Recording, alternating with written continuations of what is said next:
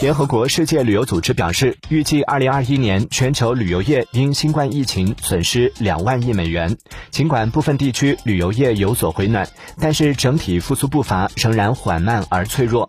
根据这项预测，2021年全球国际游客总人次比2019年减少了百分之七十到百分之七十五，与2020年情况大致相同。在遭受疫情冲击前，2019年全球国际游客总人次为十五亿。